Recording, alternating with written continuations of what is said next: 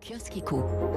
6h37, les grands titres de la presse économique. La journée aura comme un air de rentrée donc pour des millions de salariés. On en parle avec Marc Bourreau. Après le télétravail, voici donc venu l'heure du retour au bureau. Titre à la une ce matin, le Figaro qui parle d'un semblant de retour à la normale. Hein. Pas encore question de revenir à 100%, ça ce sera plutôt pour septembre.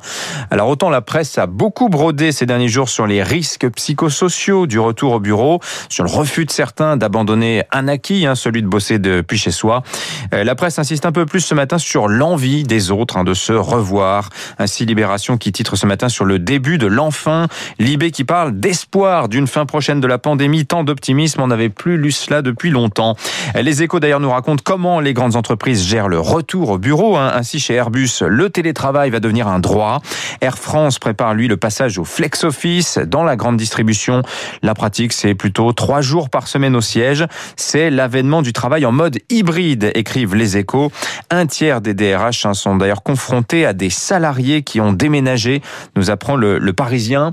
Et Dominique Seux des échos de lister les questions qui se posent maintenant, elles ne sont pas anodines. Hein. Le télétravail, est-ce que c'est la fin des 35 heures? Comment créer du collectif quand chacun travaille aux horaires qui lui plaisent? Est-ce qu'il faudra plus de managers pour gérer tout cela? Le télétravail porte-t-il en germe une nouvelle guerre de classe? Et oui, c'est un privilège de col blanc, c'est vrai.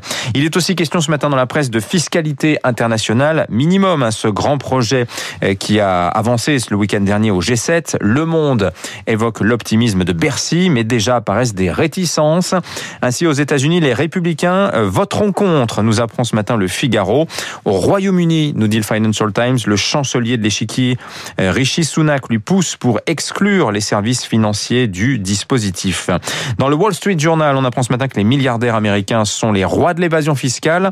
Après les révélations par le site d'information ProPublica des feuilles d'imposition de plusieurs d'entre eux, dont Jeff Bezos et Warren Buffett. En 2018, hein, les 25 Américains les plus riches n'ont payé que 13 milliards 600 millions de dollars d'impôts, alors que la valeur de leurs actions a bondi cette année-là de plus, de plus de 400 milliards. Enfin, page très intéressante à lire dans les échos, page 5, sur les éoliennes qui envahissent la campagne des régionales et des départementales avec un axe assez surprenant, assez contre nature d'opposants, euh, Rassemblement national, les Républicains et Parti communiste. On voit sur la carte hein, les immenses disparités dans la répartition du parc éolien en France, extrêmement concentré sur la région nord, sur l'est du pays, un peu sur le sud et des déserts, hein, notamment euh, dans la région Auvergne-Rhône-Alpes ou encore dans le sud-ouest. 6h40, le journal de l'économie.